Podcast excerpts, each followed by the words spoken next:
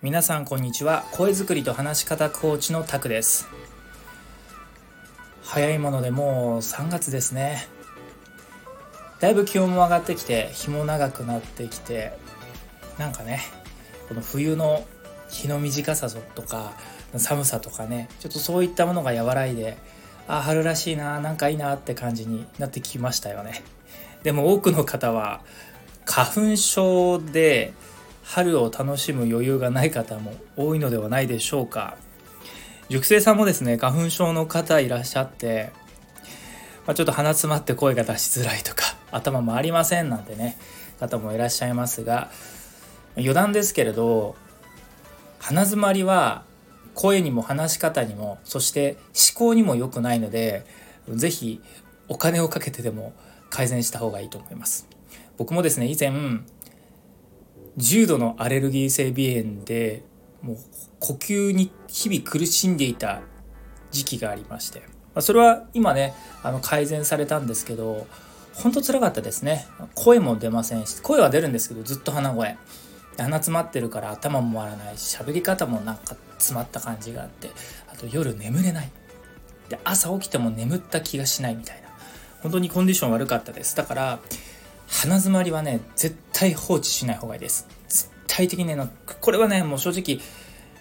個人的には点鼻薬とか薬に頼っても鼻詰まりはね解消した方がいいと思います。もちろんレーザーとかで粘膜を焼くって方法も効果的なのでそれがね一番こうあの時間的にも長持ちしますし粘膜焼くことでねこう薬を使わなくても一定期間はしばらくの間は快適な日々過ごせますからまあ、ぜひですね皆さん花粉症対策とか鼻炎対策心がけて声と話し方のコンディションも良くしてほしいと思いますがさあ今日はですね何のためにコミュ力を磨くのかと何よりも大切にしてほしいこととそのために見つけてほしいことについてお話をしたいと思います。僕はコミュニケーションコーチとして日々クライアントさんのコミュ力アップのためのコーチングやトレーニングを行っておりますが、まあ、決してねこのコーチングというのはお安い金額で受けてはおりませんのでやはり真剣に皆さんコミュ力を高めるために学び、えー、行動し練習しと日々の実践に生かしているというわけなんですがまあ、金額の多い少ないにかかわらず自分がそのやってることに関して何のためにっていうものが分からなくなってしまうと取り組めなくなってしまうと思うんですね。はい、でつまり僕はですねこのじゃあ何のためにコミュニケーション力を磨くのかあるいは磨いてほしいのかについてはやっぱり自分の人生をもっともっと良くするためだと思うんですね。人生ってまあ、いろんな定義ありますけど僕が思うに生きるっていうのは一人きりで生きていくことはなかなか難しくて地球には多くの人がいるわけですよ。そういった人たちと関係し合いながら意思疎通を取り合いながら社会生活を営んでいくこと。これが人生なのででは良い人生というのはそんな日々ですね良い人間関係で良い感情にあふれていることを保つことだと思うんです。人と関わるたんびに嫌な思いするとか上手に意思疎通が取れないことでストレスを感じる。日が多い。時間が長いと。やっぱりそれって本当にいい人生なのかなと疑問になってしまいますでそのためにいい人生を送るためにえ人との意思疎通を円滑に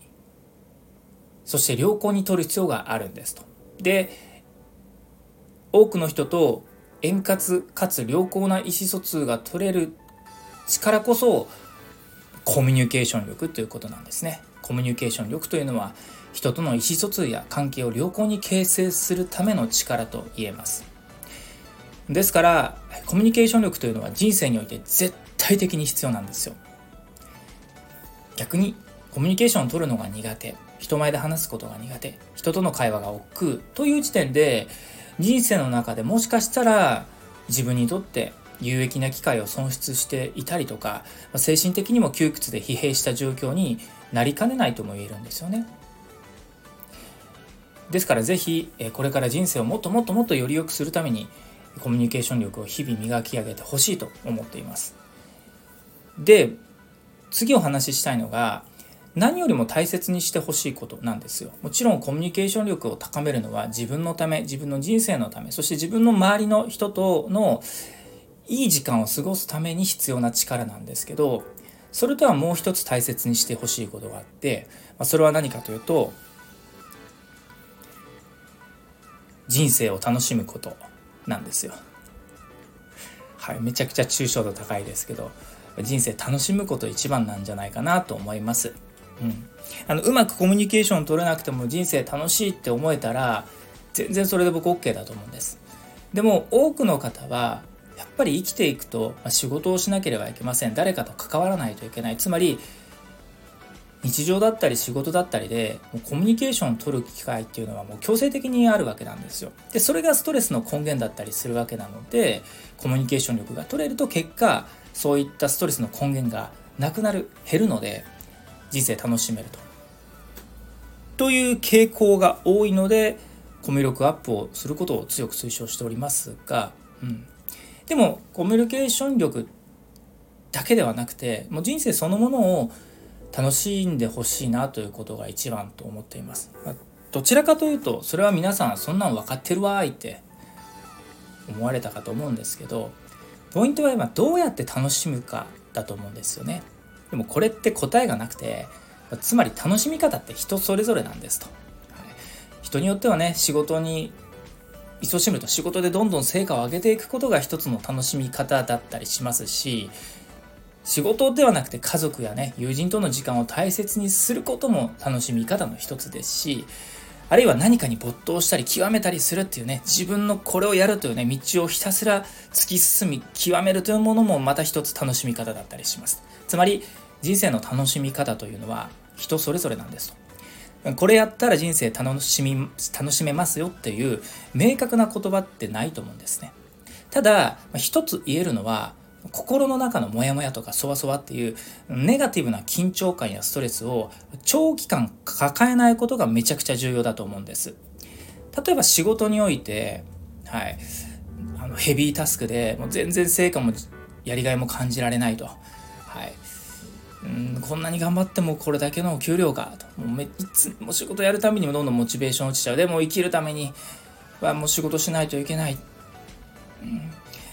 違う仕事したいけどこのご時世うまく転職できるかなとかもっとこういう仕事したいけどなかなか自分にはそういうチャンスが巡ってこない。ああもう土日が過ぎて明日仕事か。嫌だな行きたくないなって。これめちゃくちゃ仕事に関してネガティブな状態じゃないですか。とかあとは人間関係。あ明日もあの人と話すのか。あの人マジ嫌なんだよな。すぐ高圧的だし論破してくるしマウンティング取ってくるしみたいな。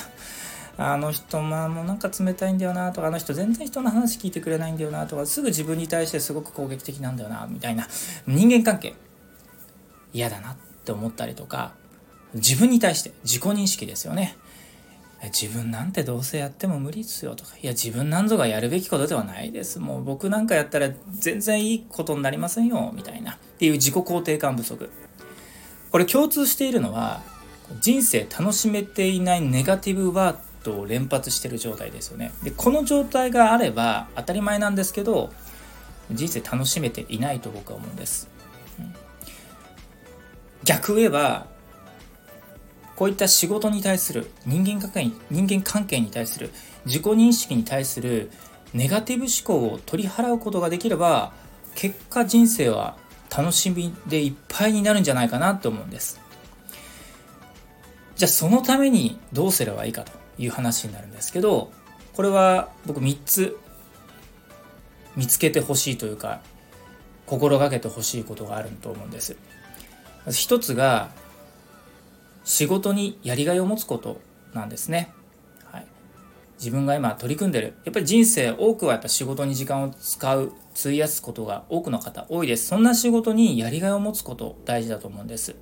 でもちろんねみんながみんな仕事にやりがいを持てるっていうほどそんなにね都合よくこう社会ってね回ってないと思うんで言うは安しやるは難しいと思うんですがでもやっぱそんな仕事を作ったりとか見つけたりとかっていう行動をすることも大事ですし今自分がやってる仕事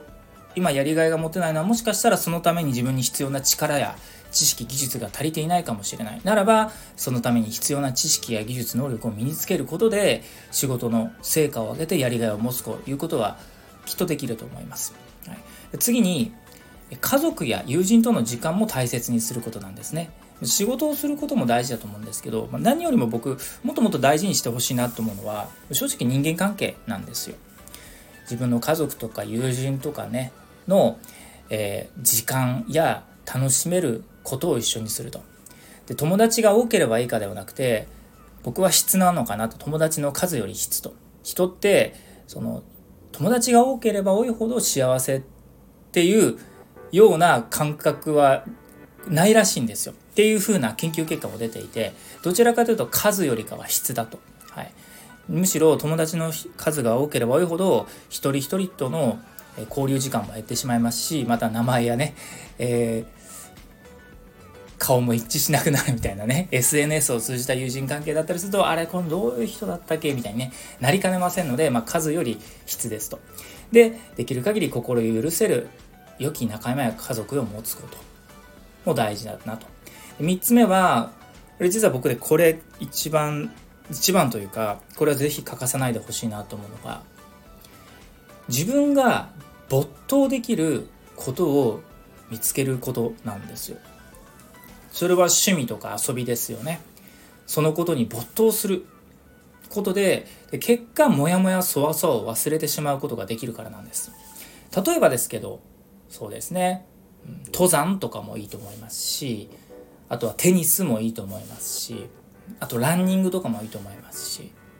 ゴルフとかもいいと思います。いろいろね世の中楽しめること没頭できることいっぱいあると思いますから見つけてほしいと思います。僕なんかも以前ゴルフめちゃくちゃハマってたんですけどなんでゴルフハマったのかなって今考えるとやっぱり何か没頭したかったのかなと。当時は本当に仕事忙しくていつもいつも仕事のことで頭がいっぱいだったんですよ。でそれが嫌でもう仕事のことを頭から話すためにはどうすればいいかなって考えた時にいや違うことを考えればやればいいんだと思った時にゴルフだったんですよね。まあ、特に打ちっぱなし行ってる時なんかはもう真剣にこう自分自身のねスイングをチェックしたりとかね打球を見たりとかするとその時間はね仕事のことを考えなくなるのですごくいい気分転換になりました。しやっぱり仲間とゴルフに行くのって楽しいですしね会話も楽しめますし。ただちょっとお金と時間がかかるというのと僕自身が正直やっぱゴルフに向いていなかった。やれどもやれども上達が見込めなくてちょっと費用対効果悪いなと。いうふうになってゴルフはやめたんですけど、はい、ただ今はですね逆にゴルフじゃなくて僕は将棋にはまっていて将棋の気力を上げるためにはどうすればいいかなってことを日々勉強したりね対局をしたりしていつもいつもああまだ自分はまだまだだなと思いながらももっと頑張ろうと思うみたいな。でこうやって没頭できるとなんか確かにさっきまでモヤモヤそわそわあったけど将棋してる間将棋してのこと考えてるとそんなんいなくなってるわみたいなことも感じられて。はい。何かにぼ真剣に没頭しているとそのために仕事頑張れたりとかそのためにどうなろうっていう行動力や思考力も上がるんですよ。で没頭している時間が長いほど邪念雑念がなくなるんです。つまり心にモヤモヤを入り込ませる隙をなくすことができるんです。ということで皆さん仕事のやりがい持てていますか？そのための学習や行動判断できていますか？また嫌な人苦手な人との距離感保てていますか？逆に大切な人との時間を大切にできていますか？で最後です。自分が生涯かけて没頭できそうなこと見つけられていますか？虫や趣味とか楽しみとかありませんね？は寂しすぎます。どうかね、人生を楽しめる、真剣に没頭できる趣味や遊び、仕事も見つけてほしいと思います。まとめますと、結局どうやったら人生楽しめるのかな視点で学んだり、考えたり、決断したり、行動すること。これが大切なんじゃないかなということです。今日はこの辺りにしたいと思います。最後までお聴きいただきありがとうございました。今日も良い一日をお過ごしください。そしてまた次の音声でもお会いしましょう。声作りと話し方コーチタクでした。それでは。